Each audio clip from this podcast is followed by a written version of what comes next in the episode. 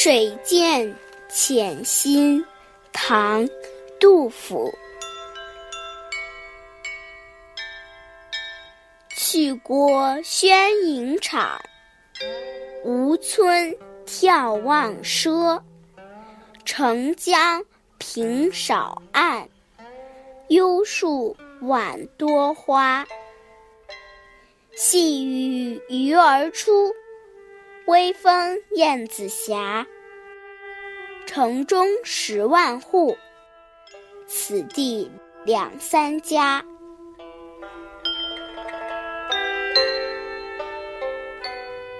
草堂远离喧闹的成都，庭院开阔宽敞，四周没有村落，放眼过去看不到尽头。碧城的江水几乎淹没两岸，葱茏的树木和黄昏盛开的鲜花，细雨蒙蒙，鱼儿欢快地跃出水面，微风习习，燕子倾斜着掠过天空。城里拥挤着十万人家，熙熙攘攘的。这里却只有两三盏灯火，清闲自在。这首诗最被后人传颂的名句“细雨鱼儿出，微风燕子斜”，十个字字字考究。细雨当中的鱼儿可以跃出水面，如果雨大，鱼儿是没有办法跳出水面的。而燕子的身子轻巧，但要是赶上狂风，也不能自由地飞翔。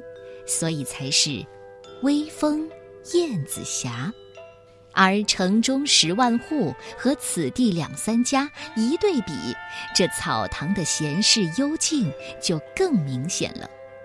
八句诗对仗工整，远近交错，精细自然，句句写景，却句句潜心，让我们也感受到了诗人杜甫悠游闲适的心情和对大自然。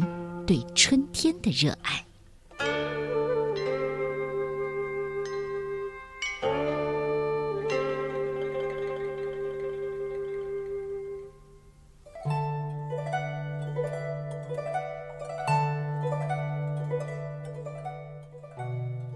水见浅心，唐·杜甫。去郭轩营场，吴村眺望赊。澄江平少岸，幽树晚多花。细雨鱼儿出，微风燕子峡。城中十万户，此地。两三家。